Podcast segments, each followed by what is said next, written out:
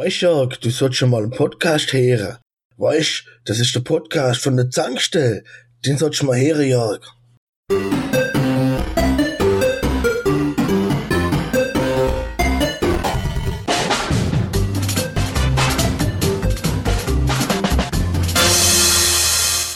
So, herzlich willkommen zu einer weiteren Folge, die drei von der Zankstelle. Heute mit der Premiere von unserem sechsten Mann, Christoph. Hallo Christoph.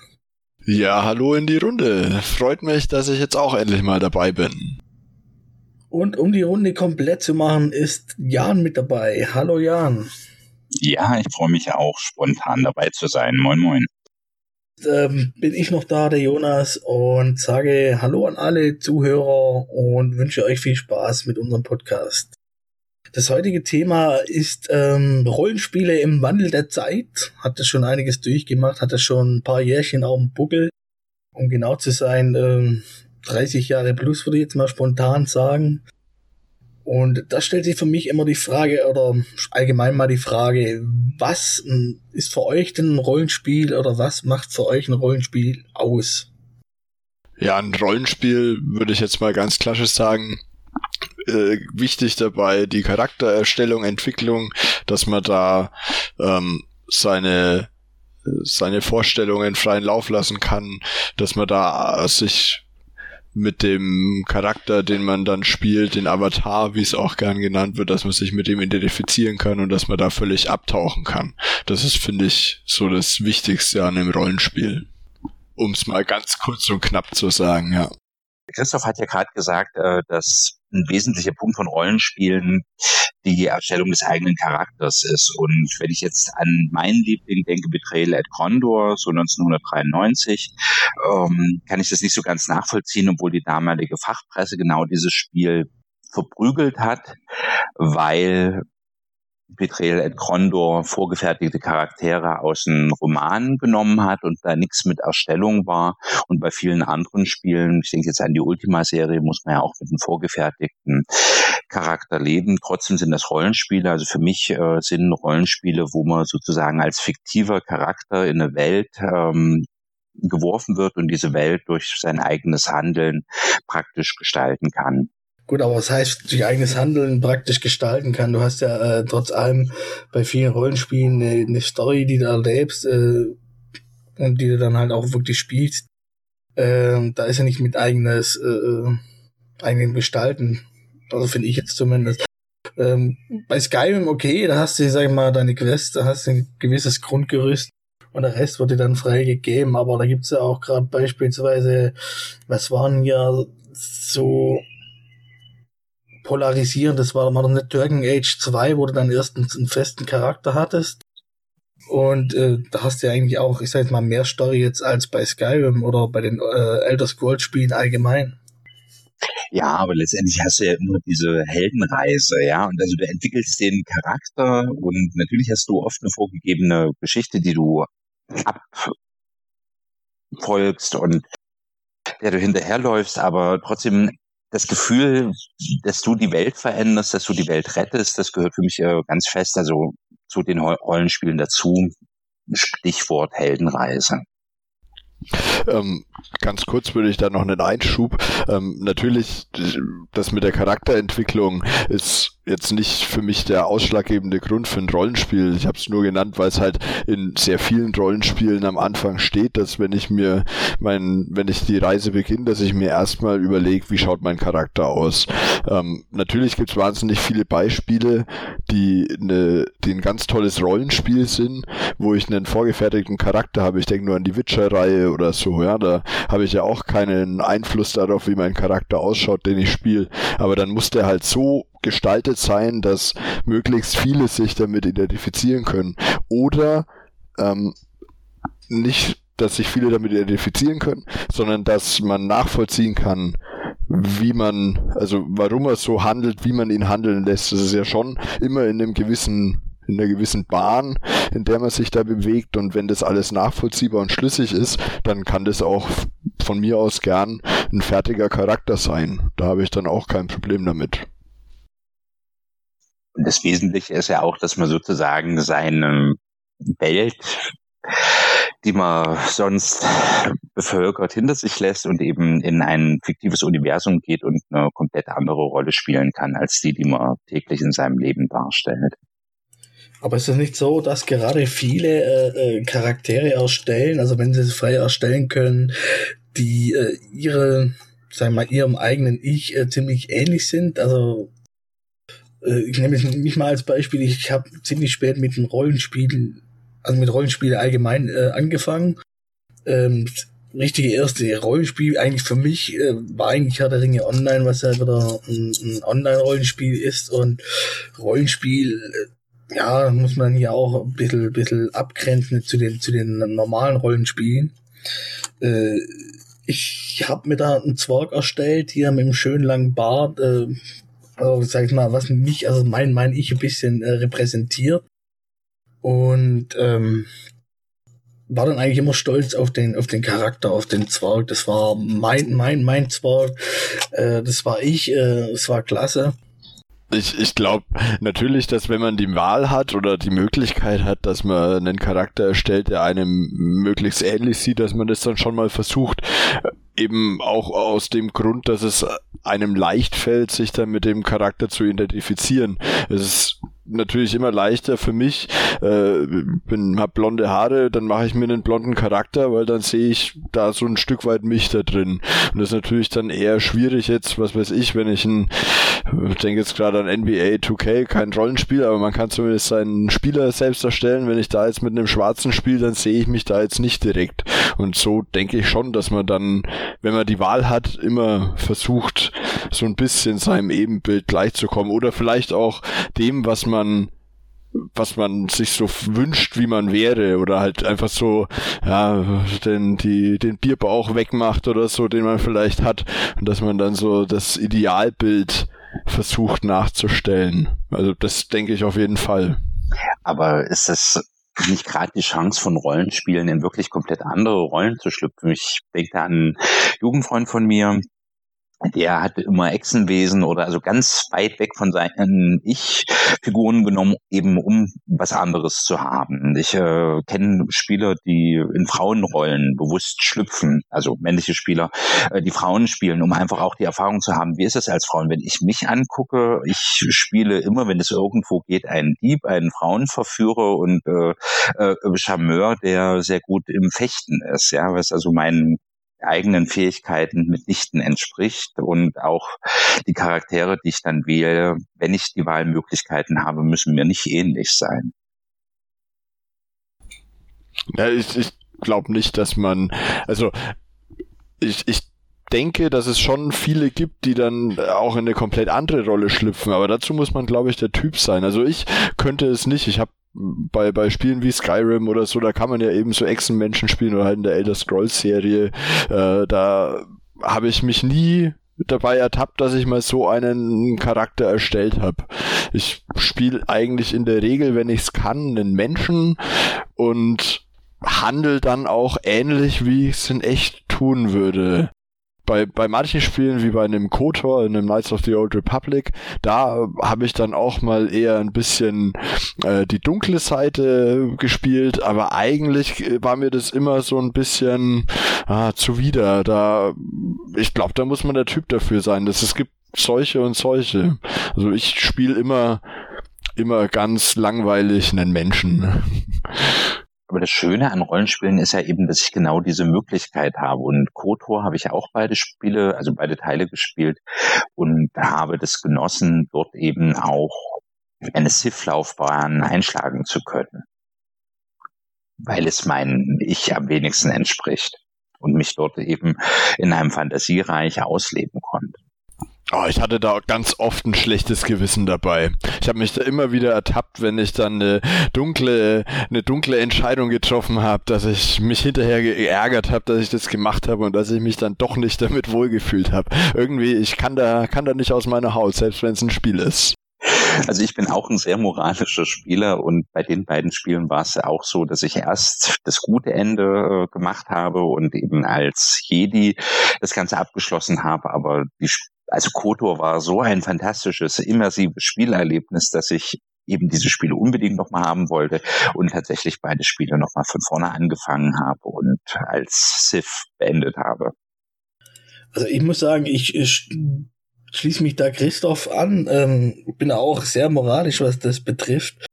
Und gerade beim ersten Durchspielen, da mache ich halt wirklich einen Charakter, der mir ähnlich kommt, auch von, von meinem Wesen her, von meiner Art her. Ähm, wenn ich dann eventuell noch mal ein zweites Mal spiele, dann kann es sein, dass ich dort etwas abweiche, aber trotzdem immer auf der moralischen Ebene, wo ich eigentlich bin. Ähm, da kann ich auch noch mal ein Beispiel bringen. The Witcher, da hat man ja Geralt als, als Charakter kann sie auch keinen anderen nehmen. Ich habe den ersten Teil gespielt, so circa, was durfte es gewesen sein, fünf, sechs Stunden. Dann kommt ja eine Stelle mit, mit so einer komischen, keine Ahnung was das war, so, so, so eine Hexe. Und da ging dann die Frage, man sollte dann entscheiden, ähm, die Hexe, das, das komische Monster töten oder aber ähm, verschonen, weil es ja irgendwie von, von einem Dämon besessen worden war oder irgendwie die Richtung. Ich habe versucht, äh, dort moralisch richtig zu handeln für mich. Ich habe es nicht geschafft. Ich konnte dieses äh, Viech, was es war, weiß ich jetzt gar nicht mehr. Ich habe es nicht geschafft, es zu töten. Habe mich dann wirklich äh, irgendwann dann dazu entschlossen, den, den, den einfacheren Weg zu gehen. Ähm, habe das dann quasi verraten und die haben das dann, glaube irgendwie verbrannt. Also ganz genau weiß ich jetzt auch nicht mehr. Aber mich hat es dann geärgert, dass ich dort nicht so oder dass ich nicht so hinbekommen habe, wie ich das wollte. Also gerade hier die moralische Ebene, ich wollte die äh, retten, äh, die die Dorfbevölkerung wollte die glaub töten und äh, war einfach zu schwer. Also ich habe es hier keine Ahnung, woran es lag, habe es halt nicht hinbekommen, ähm, die Person zu retten. Und die ist halt am Ende auf dem Wobei das ja bei den Witcher-Spielen, ähm, besonders beim ersten und beim dritten Teil, den zweiten kenne ich zu schlecht, aber ja sowieso so ist, dass die moralischen Entscheidungen, die du triffst, so verblendet sind, dass du gar nicht weißt, welche Tragweite die haben. Und äh, dass dich das dann immer wieder einholt. Und in dem Sinne sehr interessantes Spiel, da gibt es ja fast kaum gute und schlechte Entscheidungen. Selbst wenn du dich bei einer Entscheidung sehr, sehr gut fühlst und denkst, ja, das habe ich jetzt richtig gemacht. Klopfst du dir auf die Schulter und ähm, siehst dann hinterher ein ganzes Dorf brennen, äh, weil deine Entscheidungen eben Konsequenzen haben. Und das finde ich, haben die Polen sehr, sehr gut hinbekommen.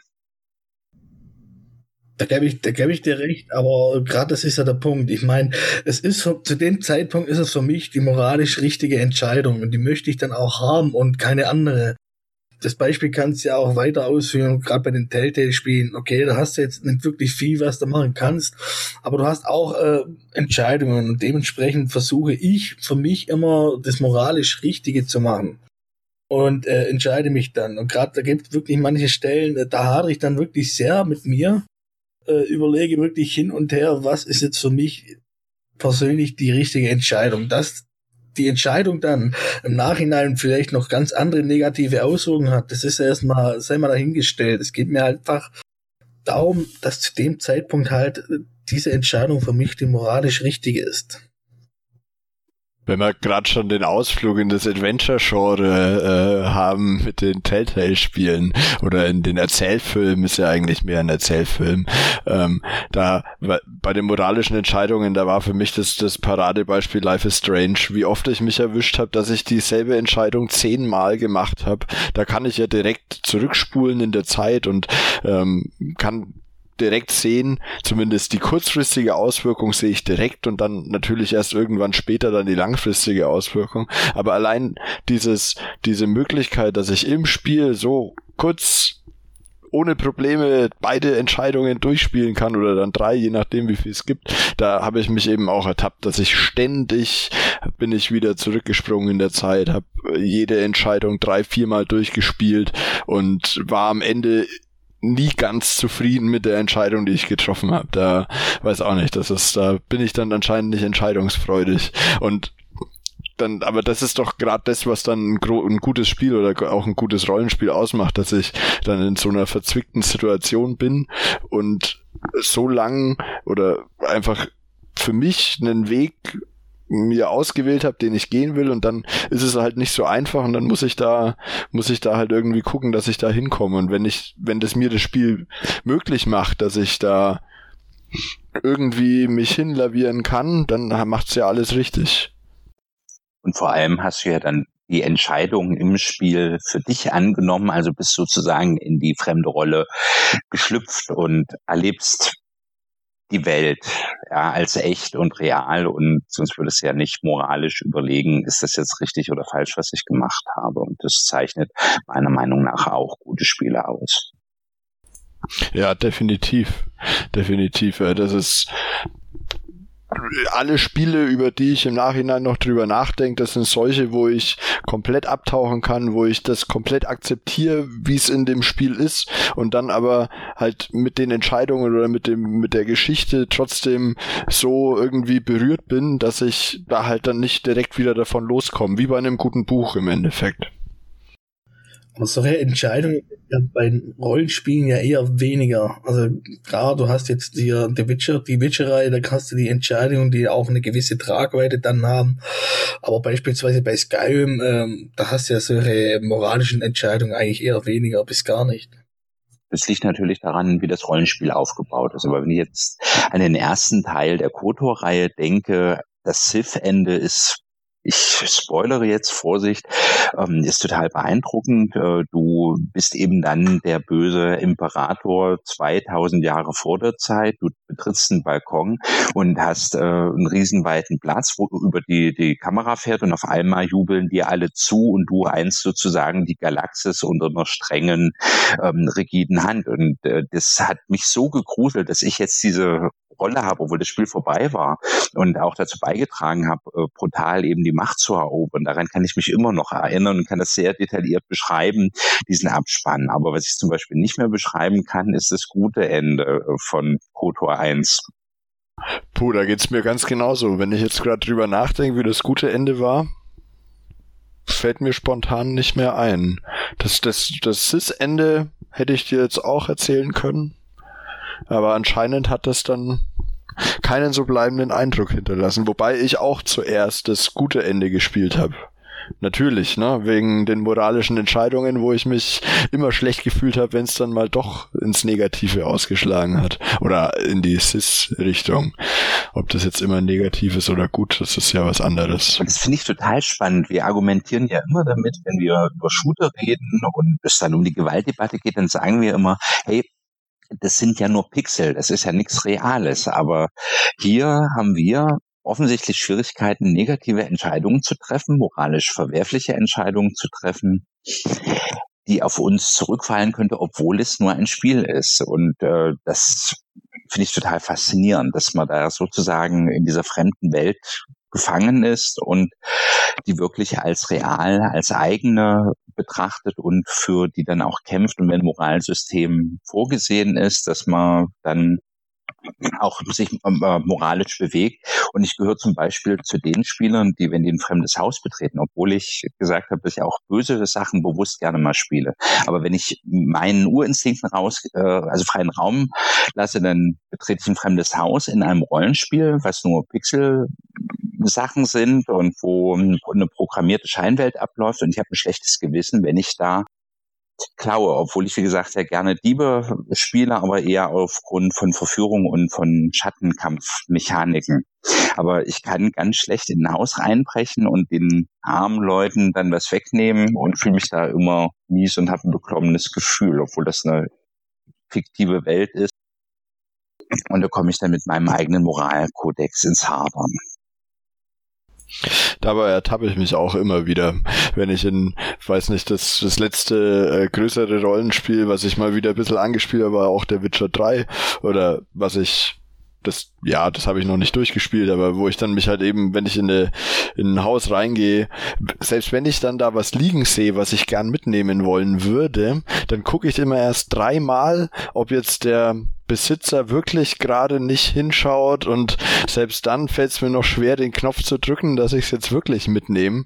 Also das ist echt verrückt. Und andersrum, wie du es gerade auch richtig gesagt hast mit den Shootern, da habe ich überhaupt kein Problem damit, den Knopf zu drücken, also die Maustaste, und da jetzt die, die Pixel denen das, das Leben auszuhauchen, in Anführungsstrichen. Aber mir eine Bratpfanne aus einem Haus mitzunehmen, da muss ich dreimal drüber nachdenken. Das ist schon verrückt. Also da habe ich jetzt wiederum gar keine Probleme. Also es gab bei Skyrim oder so, dort ein Haus reinzusteigen, äh, die ganzen Wertsachen zu nehmen. Äh, ich sehe das einfach in dem Punkt, wenn ich jetzt ein anderes Spiel spiele, beispielsweise äh, nehme ich jetzt mal Dishonored, da hast du ja auch überall Münzen oder sonst was rumliegen. Für mich ist das in dem Sinne kein Diebstahl, sondern vom Spiel halt so vorgegeben. Und dasselbe ist dann auch bei Skyrim der Fall. Einfach, ich kann die Sachen mitnehmen, ich muss es aber nicht mitnehmen. Und äh, es ist ja auch so bei, bei Skyrim, je mehr du in Anführungszeichen Beliebtheit hast, umso mehr kannst du so für dich einstecken, ohne dass irgendwas passiert. Wenn du natürlich eher eine schlechte Meinung von dir haben aufgrund, keine Ahnung, hast jetzt ein, ein Elf genommen oder sonst was und es sind da ein bisschen Spinnefeind, dann hast du ja Probleme, da überhaupt was mitzunehmen. Da steht ja überall daran dran, dass das halt stiehlst, wenn du es dann mitnimmst und ja, aber das ist jetzt für mich, also, da habe ich jetzt gar keine Scheu.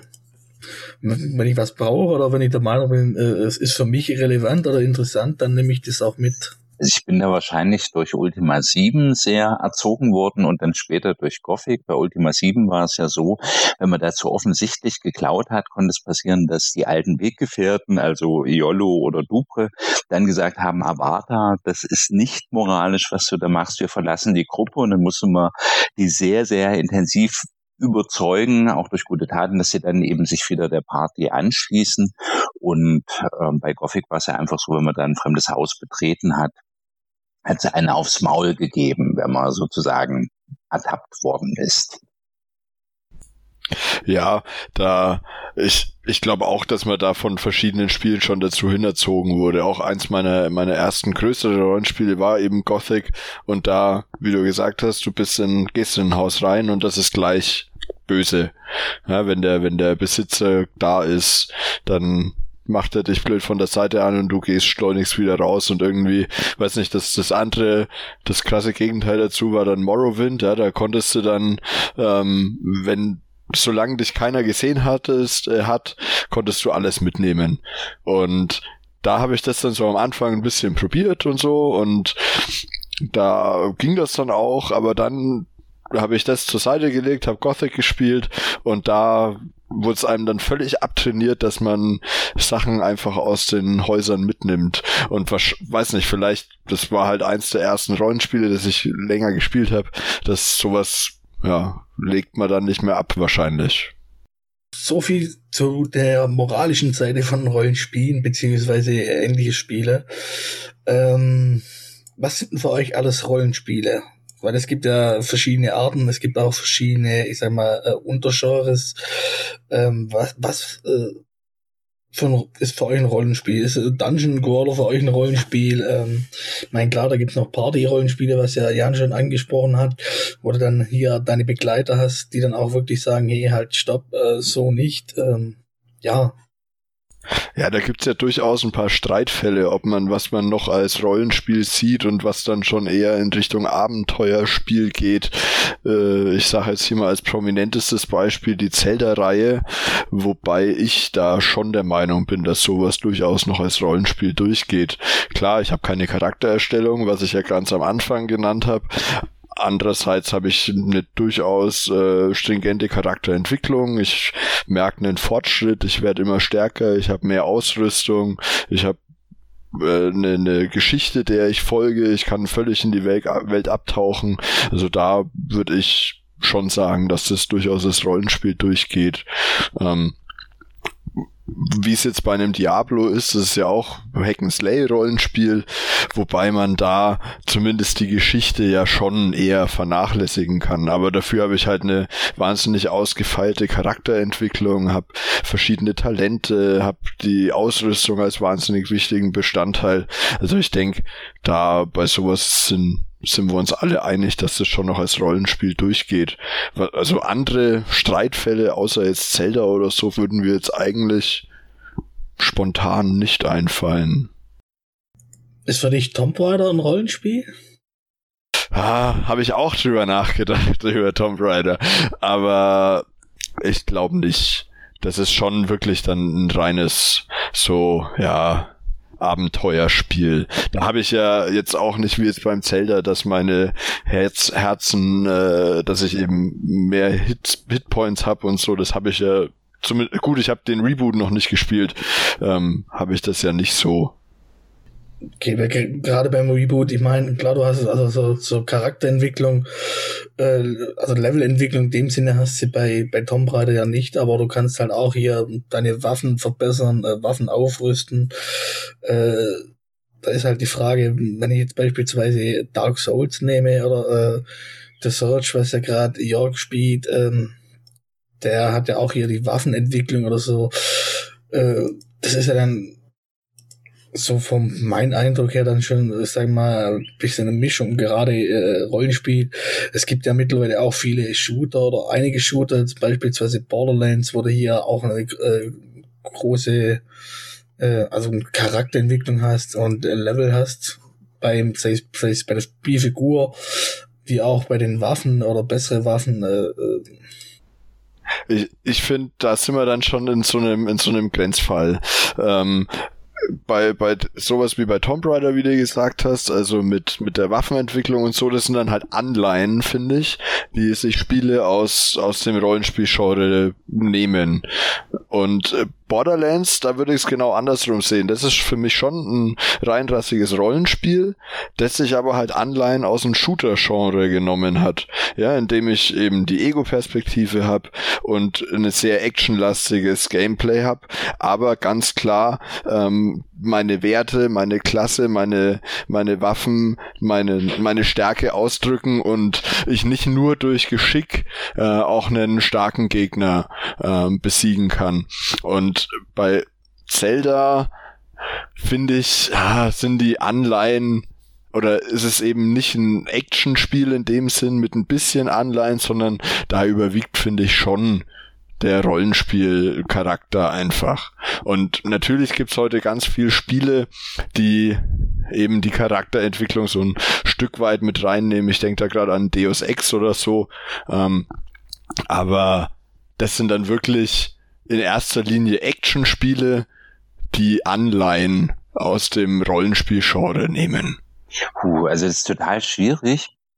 Ich habe jetzt gerade überlegt, wollte die ganze Zeit über also widersprechen und habe gedacht, eigentlich sind Rollenspiele doch was, wo du in eine Rolle schlüpfst und wo zentral ist, dass du Entscheidungsfreiheit hast, dass du also den Charakter ausfüllst. Dann ist mir eingefallen, dass das Betrayal at Condo, was ich gesagt habe, das sind zwar, du levelst deine Charaktere auf, die sind vorgegeben, du hast aber eigentlich keine Entscheidung. Du folgst also einfach nur einen roten Faden wie ein Roman, wie bei den Zwergen auch und klapperst halt Events ab und damit ist es fertig. Und DSX ach, der, du ballerst halt die ganze Zeit, du kannst ja aber auch gut böse ähm, spielen, du kannst also Entscheidungen treffen, kannst unterschiedliche Richtungen machen, du levelst deinen Charakter auf, der besser wird, du hast einen Entwicklungsbaum oh, da fällt es mir total schwer zu sagen, das ist kein Rollenspiel. Und wenn man dann die Entscheidungsfreiheit wieder nimmt, die man hat, dann dürfte man Dark Souls, wo man ja auch nur einen Gegner nach dem anderen verprügelt, seinen Charakter selber aufwertet, ähm, dürfte dann ja auch kein Rollenspiel sein, bis auf die vier Charaktere, die man zufällig trifft und wo man sich dann entscheidet, ob man denen hilft oder nicht, was aber nicht wirklich eine Konsequenz in der Handlung hat ja, stoße ich doch ganz schnell auch an Grenzen, das zu erklären.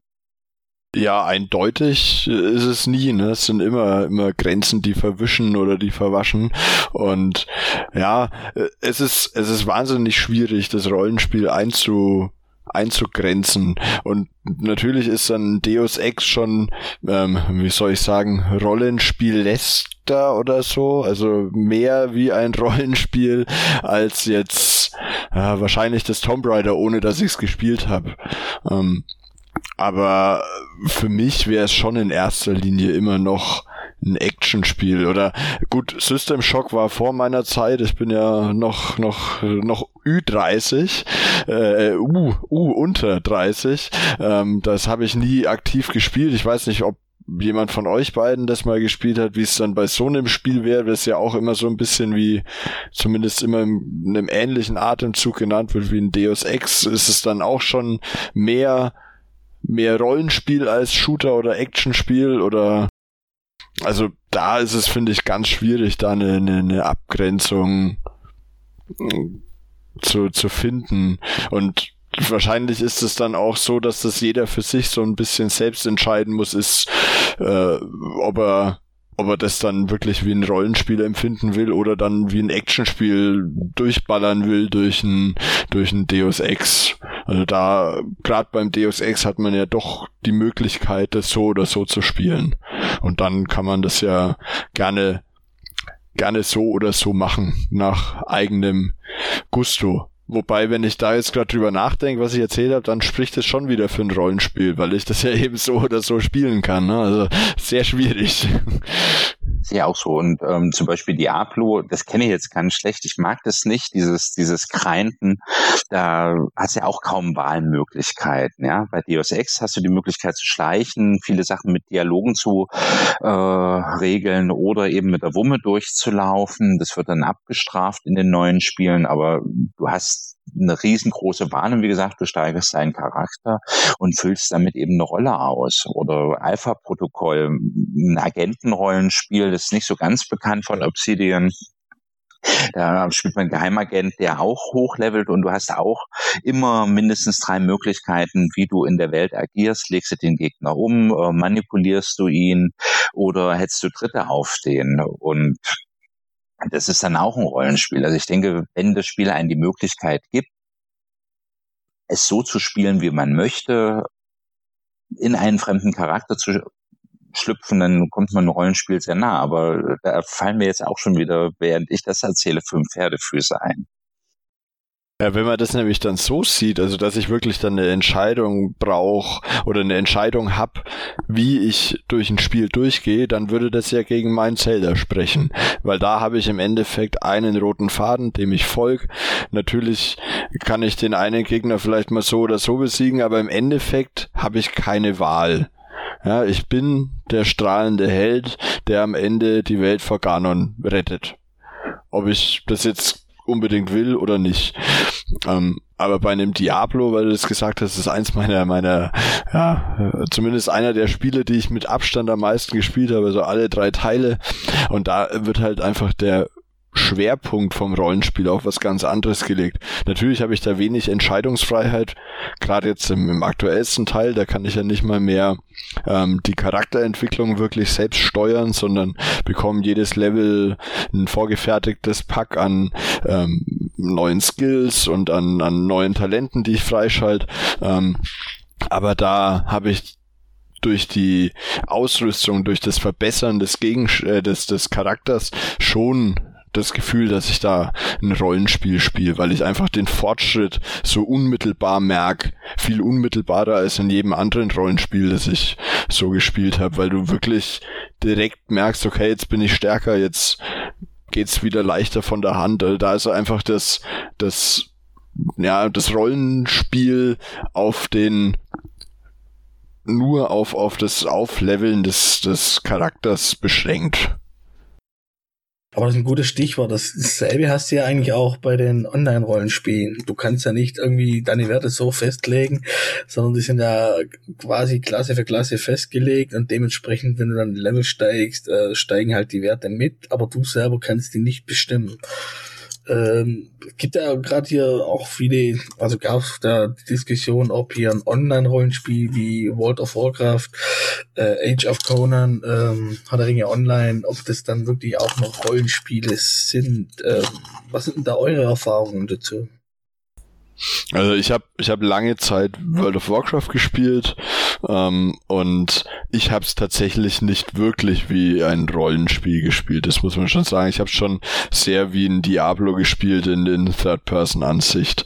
Allerdings finde ich schon, dass man ein MMORPG durchaus noch als RPG bezeichnen kann, weil du ja schon in eine Rolle schlüpfst und also ich habe dann auch irgendwann mal auf einen Rollenspielserver gespielt und da ja mehr oder weniger teilgenommen an den Rollenspiel-Events und da ist dann halt das RPG nicht durch Spiel vorgegeben, sondern durch die Community. Und wenn das eine, eine lebende Community ist, die das, die das gerne macht, wo du auch äh, Mitspieler hast, die da mit dir auf einer Wellenlänge sind, dann, dann ist es halt eben durch diese Spielerschaft ein äh, ge geschaffenes Rollenspiel, das halt nur in der Welt des, des Spiels stattfindet. Aber jeder verkörpert eine Figur, die er selbst erschaffen hat, die er selbst mit Leben füllt und deren Handeln und Tun er bestimmt. Und ob das jetzt dann ein Handeln und Tun ist, mit dem er auch äh, das er auch in echt machen würde oder wirklich dann komplett abtaucht in eine Rolle, die er in echt nicht ausfüllen könnte, das ist dann jedem selbst überlassen. Also das finde ich schon, dass das ein, immer noch Rollenspiele sind. Ich muss sagen, mit den Online-Rollenspielen habe ich gar nicht so viel Erfahrung, weil es zwei Spielarten gibt, vor denen ich unheimlich Respekt habe. Das eine sind die Rollenspiele, weil ich mich in denen tatsächlich teilweise richtig verliere. Ich identifiziere mich mit den Charakteren. Spiele, die ähm, liebe die und äh, der ganze Eskapismus dieser Spiele drängt sich mir auf und ich versinke in diesen Welten, äh, vergesse Dates, äh, vernachlässige meine Familie, zum letzten Mal ganz schlimm in Skyrim und ich habe immer die Vorstellung, so ein normales Rollenspiel, auch wenn das nach, also endet nach 200 Stunden wie The Witcher spätestens und irgendwann ist die Handlung abgeschlossen. Und äh, dass du andauernd eine neue Kar Karotte vor die Nase gehalten kriegst, der du zu folgen hast, dass du dann noch eine aktive Community hast mit Leuten, mit denen du dich triffst, austauschst, Skilden ähm, abschließt oder da eintrittst, finde ich finde ich total gruselig, habe vor Online-Rollenspielen total Respekt, habe äh, mal mit der Elder Scrolls Online ähm, angefangen und eben weil mir das zu einen starken Sog hatte, auch wieder aufgehört. Und wie gesagt, die zweite Spielgruppe, die sind Strategiespiele und die habe ich auch schon regelmäßig in meinem Leben von der Festplatte schmeißen müssen, weil ich zu lange in den rumgewirkt habe und sinnlos Zeit verbracht habe und dann gesagt habe, jetzt ist Schluss, du hast genug von dem Spiel. Und da hätte ich halt Angst, dass bei Online-Rollenspielen das eben genauso ist wie bei einem guten Strategiespiel wie meinetwegen Civilization 2, wie oft ich das von der Festplatte runtergeschmissen habe, dann wieder nach einem halben Jahr installiert habe. Ich weiß es nicht. Das ist definitiv so bei Online-Rollenspielen, dass das, das das, das lebt eben von, von den zwei Dingen, die du genannt hast. Das lebt zum einen davon, dass du immer die Karotte vor Augen hast. Immer. Egal was du tust, du weißt, warum du das tust und du kennst die Belohnung und das ist aber nur der Schritt, um die nächste Belohnung erreichen zu können. Also das ist egal, was du tust. Also zumindest ich hab's bei mir war es immer so. Ich war nie, dass ich in Elite-Gilden zum Raiden war oder so. Egal, was ich getan habe, ich wusste immer, wenn ich das tue, dann habe ich die Möglichkeit, das nächste zu tun und dadurch wurde ich da reingezogen. Und ähm, der zweite Grund äh, oder Punkt ist natürlich die Community. Also ich war gerade zu Burning Crusade Zeiten, also wie das, äh, das war das erste Add-on. Da war ich in einer wahnsinnig gut funktionierenden Gilde, wo ich auch ein paar Leute in echt kannte und wir da auch immer mal wieder Gildentreffen hatten. Und ähm, da spielst du dann auch, wenn du eigentlich keinen Bock hast, aber du denkst ja, ach Mensch, jetzt ist der da, dann können wir ein bisschen im, im TS quatschen und äh, dann vergehen auch wieder zwei Stunden. Ja, und das ist wirklich gefährlich. Und ich habe mich dann auch gezwungen, also Burning Crusade, ich glaube, ja, wann war das, so 2006, 2007, 2008 oder so, und da war ich kurz vorm Abi und dann habe ich's, ich glaube ein Vierteljahr vor meinem Abi habe ich's dann von der Festplatte verbannt, weil ich mir gedacht habe, wenn der jetzt da immer noch jeden Tag zwei, drei Stunden rein äh, versenkst, dann äh, wird es nix. Da habe ich dann tatsächlich auch den Schritt gehen müssen und habe es einfach das Abo gekündigt, von der Festplatte verbannt und dann erst mir erst wieder gespielt, als dann das Abi rum war. Aber dann wirklich auch direkt nach der letzten Prüfung wieder installiert. Die gleichen Gildenleute waren noch da und es hat sich angefühlt, wie wenn ich nie weg gewesen wäre. Und schon war man wieder drin und wollte nicht mehr aufhören. Es ist wirklich gefährlich, so ein Spiel. Ich kann es durchaus nachvollziehen, dass man sich an sowas dann vielleicht auch nicht direkt rantraut. Es klingt ja fast wie der zitiert wird ähm, bei Gamers Global. Was das kenne ich gar nicht. Nee, der Zitierthread, der ist viel schlimmer. Da, da kommt man nie wieder weg. Nee, aber ich kann dir da zustimmen, ähm, gerade wo hier bei Herr Online äh, die Minen von Moria erschienen sind, das hat dann schon ein bisschen äh, ordentlich an meinem Sozialleben äh, geknabbert, also was ich dort äh, Zeit investiert und versenkt habe, um hier Moria zu erkunden. Für mich war das äh, absolut faszinierend, unglaubliches Highlight. Also ähm, ich weiß, ich weiß durchaus, wie es dir da ging und mir ging es auch wirklich nicht anders. Aber es ist doch eigentlich verrückt, dass, dass ein Spiel, das äh, eigentlich gar nicht viel bietet, ja, das, wenn man mal ganz ehrlich ist, das Aufgabendesign, zumindest bei World of Warcraft war es die ersten drei oder zwei Add-ons wirklich grottig, ja, sammle zehn davon, töte elf davon, bring mir den Kopf von dem und das war's, ja, also das ist eigentlich stupides Gameplay, gut umgesetzt und auch optisch für mich zumindest ansprechend. Also mir gefällt die Optik von World of Warcraft auch heute noch. Und ich habe auch jetzt das letzte Add-on wieder, na, diesmal nicht mal bis zur Maximalstufe, also mich hat es jetzt tatsächlich nicht mehr fesseln können, ähm, gespielt, aber ich habe es wieder gespielt und hab dann eben jetzt wieder festgestellt, zum einen, das ist jetzt das erste Add-on, wo ich im Berufsleben bin, also 40 Stunden Job und MMO verträgt sich überhaupt nicht. Und ähm, zum anderen, also das, das Gameplay gibt mir einfach nichts mehr. Und ich finde es im Nachhinein, so wenn ich drüber nachdenke, wirklich fast ein bisschen erschütternd, dass ich so viel Zeit in so wenig Spiel, wenn man mal ehrlich ist, gesteckt habe. Klar, immer wieder mal neue Raid, neue Dungeons, aber vom reinen Gameplay her hat sich's nie geändert. Und äh, verrückt, dass es dann eben so ein Spiel schafft, mich so lang vorm Rechner zu fesseln. Naja, es hat halt eine gute, eine gute Suchtwirkung, Suchtpotenzial. Ähm, ich kann jetzt immer noch als Beispiel Herr der Ringe nehmen, weil Waterfall habe ich nie gespielt. Ähm, aber dort ist es halt auch so, oder gerade wenn die neuen Add-ons immer erschienen sind, da ging es dann gar nicht um die ganzen Story, weil gerade Herr der Ringe, die hat hier über, über so Buchquests, also teilweise eine richtig schöne Geschichte erzählt. Und die meisten, die hat das immer gar nicht interessiert, die wollten immer möglichst ganz schnell hier äh, das Höchstlevel erreichen, damit sie hier oder die ganzen Instanzen machen können für ihre neue Rüstungen und nach einer Woche waren die meisten schon durch, haben sich äh, mal sag mal, Eier, haben sich die Eier geschaukelt und haben dann rumgeblökt, äh, es gäbe nichts mehr zu tun. Das ist, keine Ahnung, das, ich sehe da halt, äh, die MMOs zwiespältig. Äh, da fehlt halt wirklich äh, die Geschichte. Also die Geschichte macht man quasi selber, mehr oder weniger, beziehungsweise erlebt sie dann mit, mit anderen zusammen, aber im Endeffekt ist es, wie du auch sagst, äh, ziemlich stupide. Also man macht halt hier diese äh, Sammelquests, äh, töte dies, töte das, äh, sammle dies, sammle das. Und da bist du halt äh, Höchstlevel und dann, wie gesagt, gehst du in die Instanzen, farmst du das Zeugs zusammen und dann war's das eigentlich schon. Ich weiß es nicht. Also mein erster MMO-Versuch ähm, ist halt Tamriel gewesen und ich habe das nur 30 Stunden gespielt, aber das ist ein riesiger Kontinent, der abzuklappern geht und eben es werden total fantastische Geschichten erzählt. Das einzige Doofe ähm, an dem ganzen Spiel ist halt, dass man die ganzen anderen Spieler, die damit rumlaufen, du siehst sie die ganze Zeit. Und das macht bei mir zum Teil die Immersion kaputt, weil ich muss sie ständig ausblenden. Ich erlebe meine Geschichte, ich erlebe mein Abenteuer und plötzlich sehe ich in verlassenen Dungeon irgendjemand anderes und wie, wie kann es sein? Da läuft noch einer rum. Mit denen kann man dann auch noch eine Chat-Funktion öffnen, wobei das doch mein Abenteuer ist. Ich soll das hier alleine machen und da kann es dann auch passieren, dass man in einer Höhle mit zehn anderen ist, weil eben zehn andere Spieler das gerade abgearbeitet haben und die Bäuerin, die vorher gesagt haben, um Gottes Willen, endlich kommt jemand hier in der Einöde vorbei und dann bist du dann mit äh, tausenden anderen Spielern unterwegs. Äh, das ist da abschreckend, aber ansonsten sind die Geschichten so gut erzählt, und die Sammelquest so gut verpackt, äh, dass man, also das Thumbnail zumindest wie ein gutes Buch ist und mich dann auch zu der Entscheidung geführt hat, du versagst hier und vergisst dein Leben, deinstalliere es.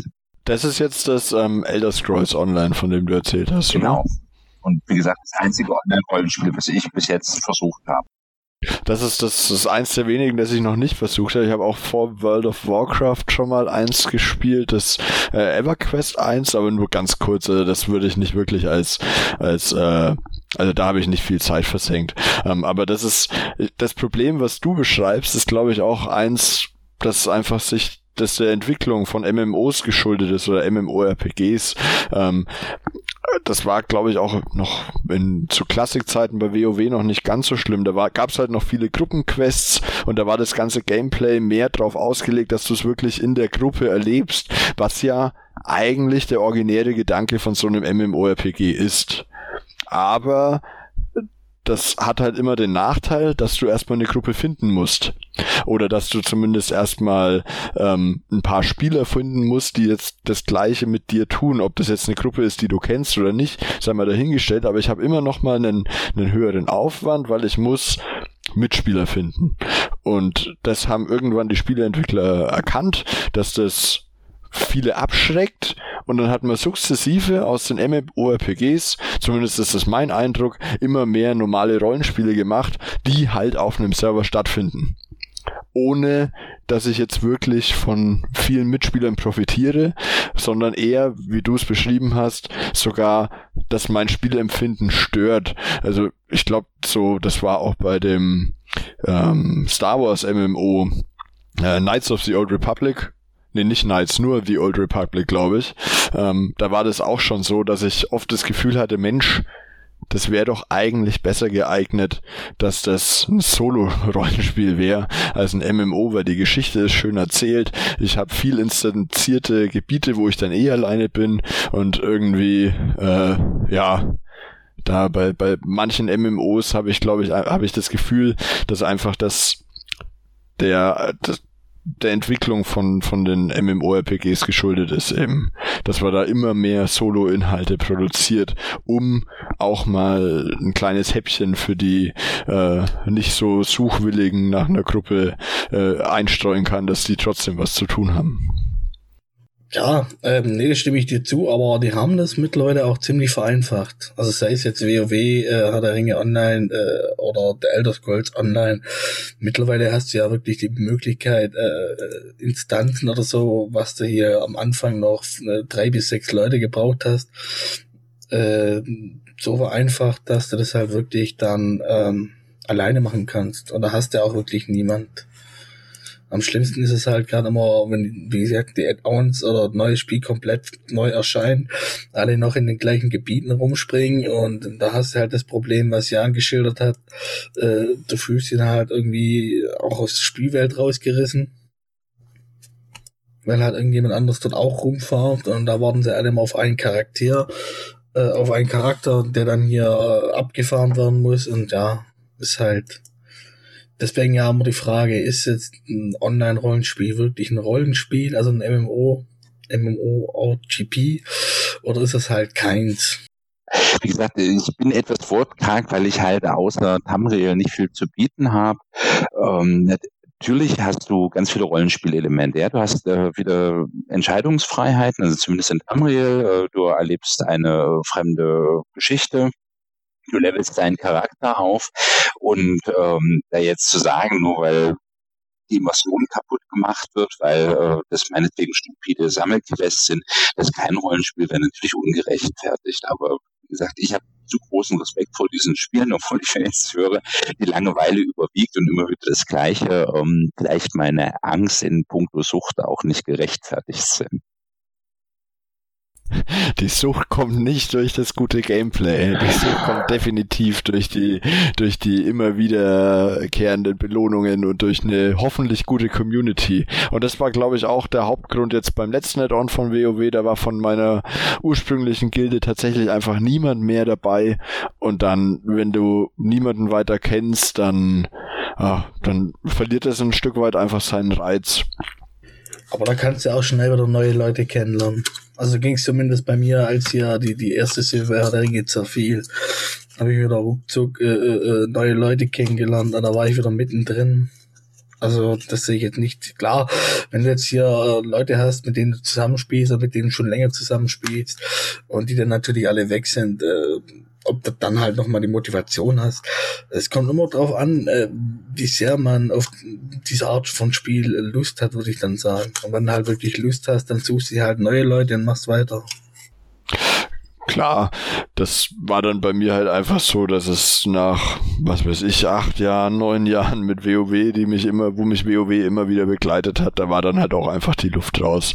Und dann hatte ich wirklich nicht nochmal Lust, mir wieder eine funktionierende Gilde zu suchen und da bin auch inzwischen einfach sehr froh, dass ich ganz viele andere tolle Spiele spielen kann, die ich in der Zeit verpasst habe, weil das muss man natürlich auch sehen.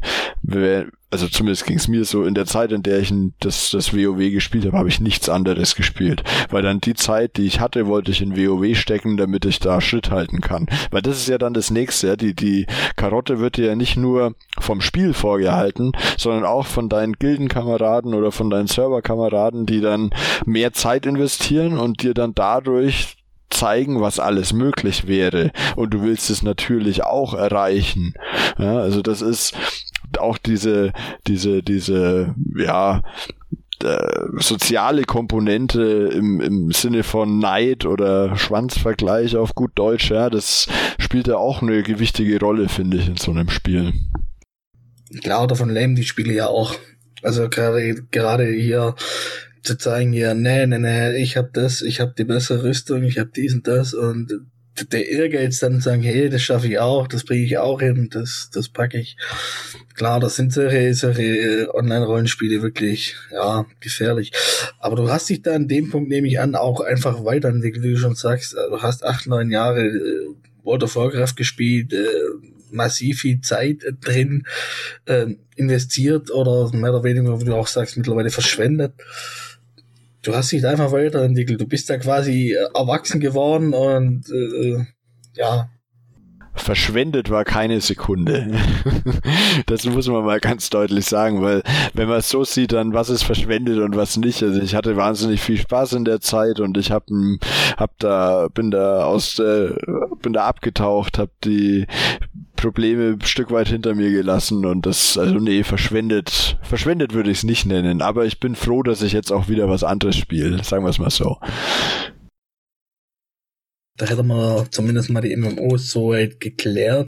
Da wir ja die Sache in zwei Teilen machen, würde ich jetzt mal zum Abschluss noch äh, auf die Rückbesinnung von alte Spiele kommen. Gerade die äh, Party-Rollenspiele waren ja früher in den 90ern, äh, Anfang von 2000 glaube auch noch der absolute Hit mit mit Baldur's Gate. Ähm, was gab's denn da noch alles? Äh, Divinity Icewind Dale und wie sie alle hießen, Neverwinter Nights. Wobei man muss natürlich auch äh, gerechterweise sagen, dass eigentlich das Rollenspiel ja schon relativ oder relativ lange ein totes Genre war und erst durch Baldur's Gate dann wieder so einen richtig richtigen ja, Revival erlebt hat. Ne? Das war schon so ein Stück weit der Startschuss wieder für viele, viele Nachahmer, weil man gemerkt hat, Mensch, damit kann man ja doch Geld verdienen. Ja, wobei zwischen ähm, zum Beispiel Ultima Underworld und ähm, Ultima 7 und Ultima 8, was eine Gurke war, aber und dann eben Baldur's geht gerade mal vier Jahre liegen. Das ist äh, eine lange Zeit, aber komplett war das, also waren die Rollenspiele nicht. Das halte ich nach wie vor für ein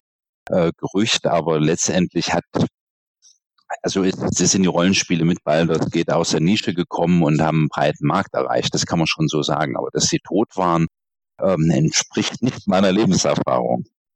Ja, das war zu drastisch ausgedrückt, das stimmt schon tot nicht, aber sie waren halt ein Nischenprodukt. Das wird ja immer wieder kolportiert, ne? Also das, das liest man ja, wenn man Baldur's geht liest, die haben die Rollenspiele wiederbelebt, äh, habe ich so ein bisschen Zweifel, zumal es eben auch um Baldur's geht, noch ein paar andere gute Spiele gab, die eben nah dran erschienen sind und das ist, damit ist Welle losgegangen und der erste Baldur's geht Teil, wenn man sich den anguckt, der ist, der hat auch nicht viel von Rollenspiel, ja. Das ist sehr viel Generik drinne, relativ langweilig. Die Interaktion zwischen den Partymitgliedern, die bei Baldur's Gate heute so gelobt wird, die hat sie da noch nicht. Das kommt alles erst im zweiten Teil. Ja, mit dem zweiten Teil bin ich auch fertig. Ähm, da ging ja dann erst die Welle auch so richtig los mit diesen ganzen Spielen. Also aus meiner Sicht kann ich sagen, dass äh, früher, gerade in meiner Anfangszeit, wo ich ja auch mit dem Spiel begonnen habe, die ganzen Rollenspiele, das war mir alles viel zu sperrig. Also ich habe da auch keinen Zugang gefunden. Das sieht man ja auch gut zu den Anfangszeiten, wo dann hier die Online-Rollenspiele kamen. Der WoW hat die ganze Sache schon vereinfacht. Und richtig eigenes, also ein komplettes Rollenspiel ohne Online war für mich eigentlich erst Skyrim. Da habe ich hier bei Gamers Global die Stunde der Kritik angeguckt und habe mir dann gedacht, das könntest du doch eigentlich schon mal ausprobieren. Also irgendwie reizt mich das ja schon. Dann hab's mir dann wirklich hier eine Nacht- und Nebelaktion gekauft und hab dann hier halt mal zack 150 Stunden versenkt.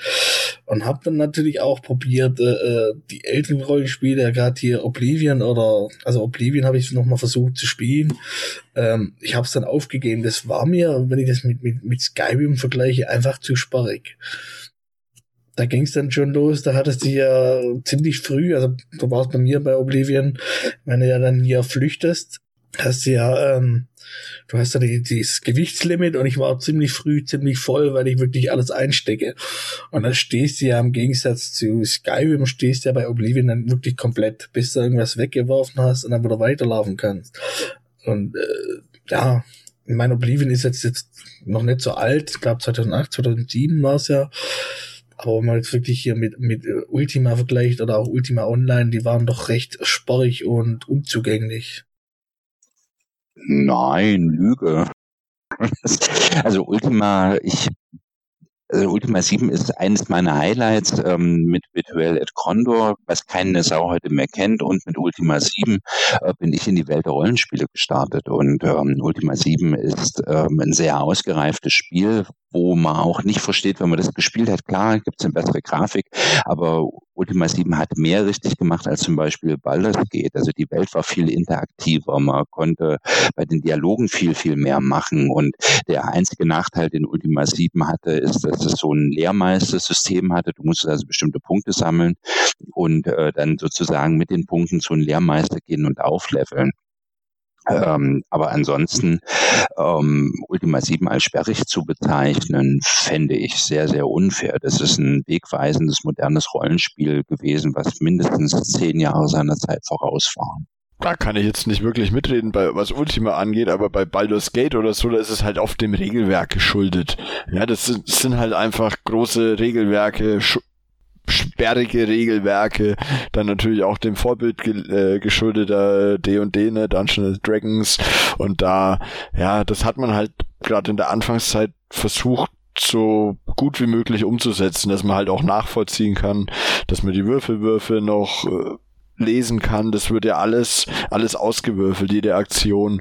Und da was hat's, glaube ich, einfach ein Stück weit gebraucht, um dann das Ganze ein bisschen zugänglicher zu machen und dann auch zu merken, dass, dass das auch mehr Leuten gefallen würde, aber eben diese, den Zugang dazu zu finden, vielleicht nicht immer so leicht war. Ob das jetzt bei einem Ultima 7 dann schon wahnsinnig äh, wegweisend war. Wie gesagt, ich habe es nie gespielt. Ich habe kein einziges Ultima gespielt, muss ich gestehen.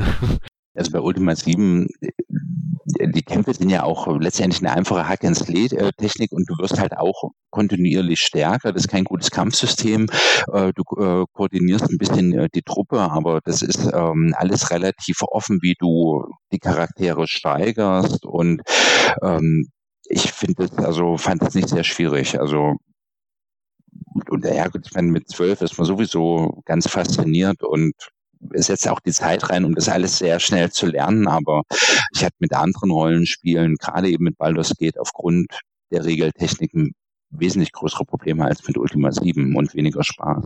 Ja, du, du hast da, wie gesagt, anders. Also für mich war das alles damals zu sporrig und ich war eigentlich ein kein Fan von, von, von Rollenspielen. Also die haben mich immer kalt gelassen. Da war ich schon immer von Anfang an entweder Echtzeitstrategie, hier Warcraft 2, äh, Command Conquer oder halt äh, Shooter-Spiele. Und das ist halt jetzt erst, sag mal, im Alter bei mir, in Anführungszeichen im Alter, äh, das Interesse an den Rollenspielen gekommen.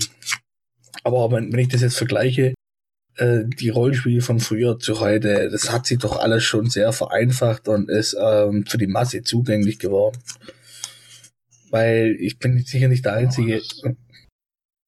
Aber das ist ja durchaus ähm, eine Eigenschaft, die auf quasi jedes Genre zutrifft.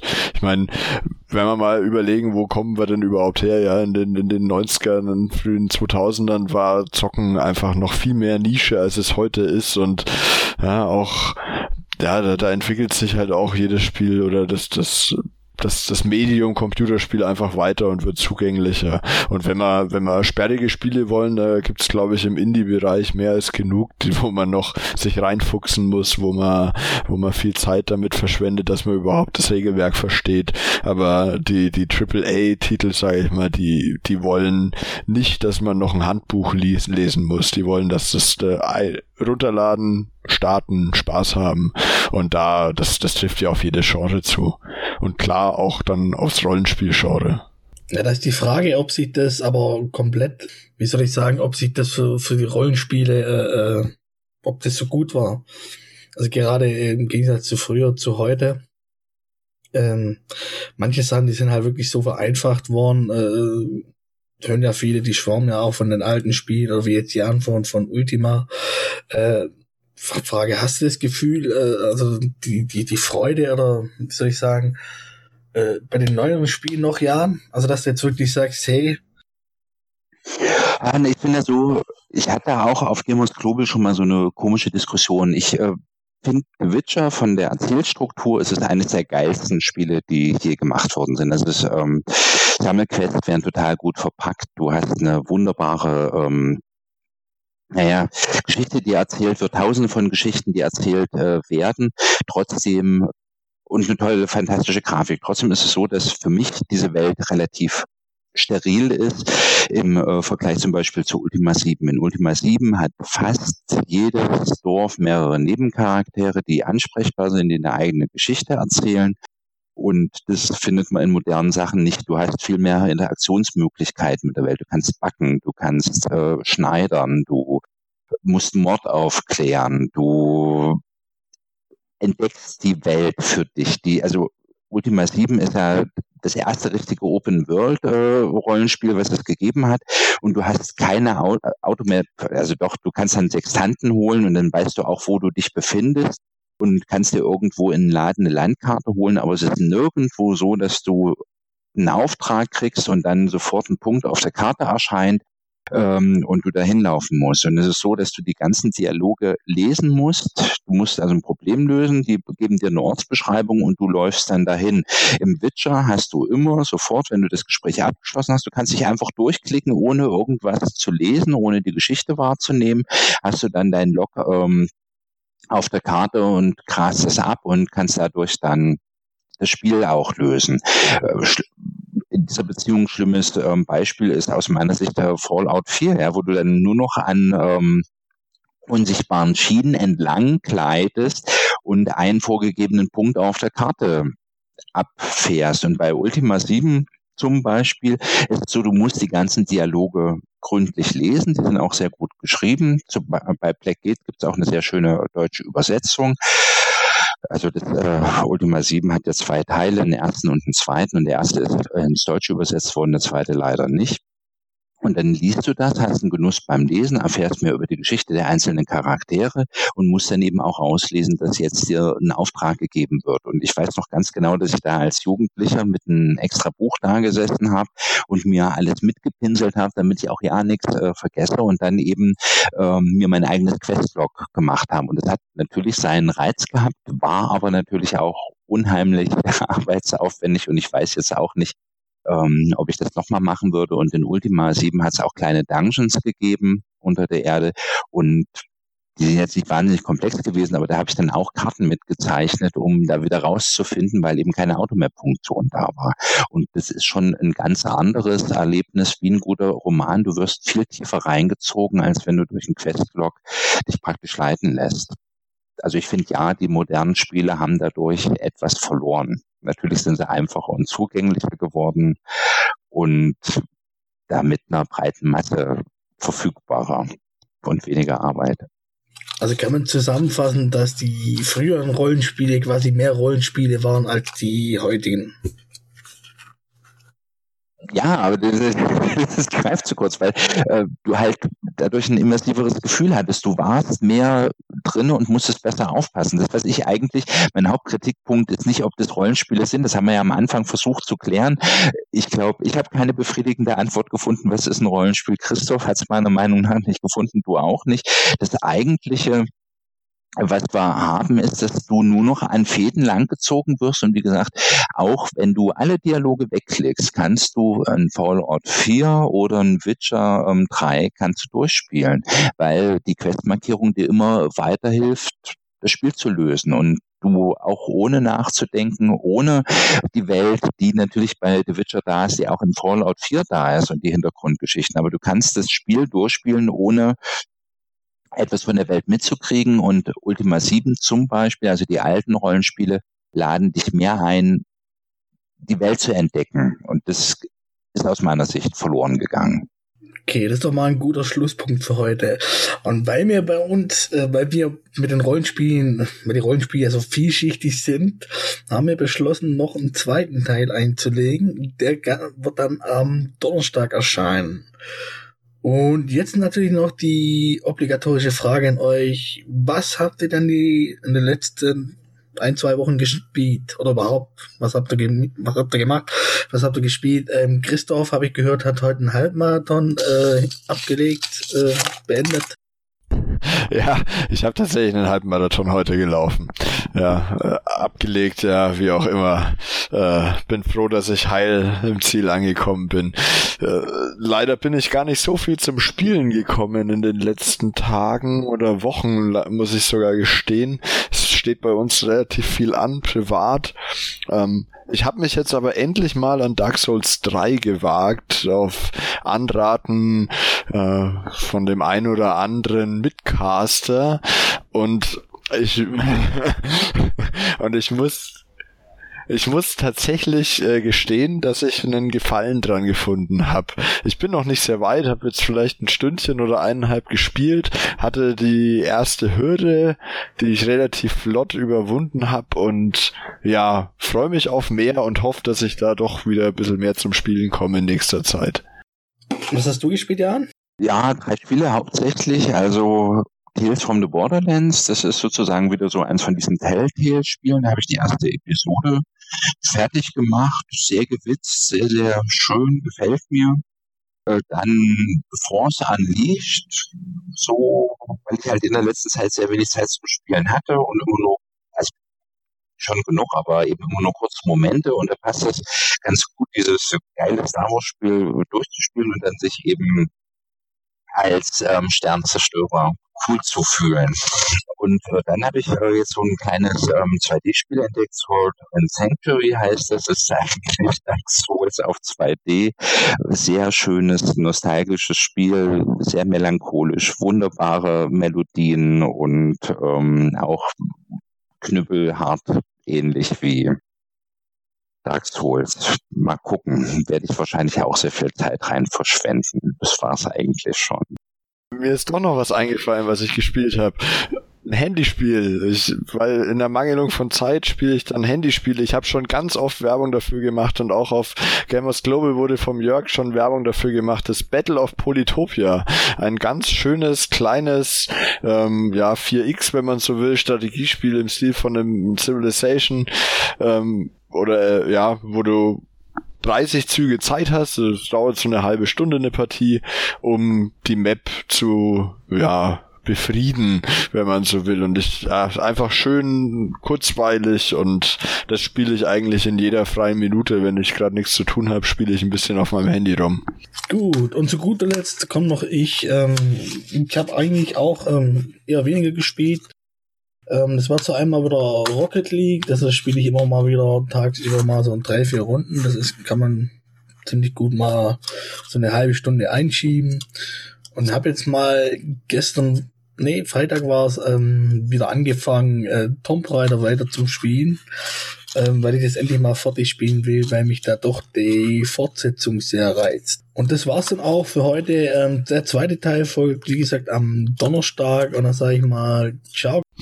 Ciao, schön war's, bis zum nächsten Mal. Hat mich sehr gefreut, macht's gut. Tschüss.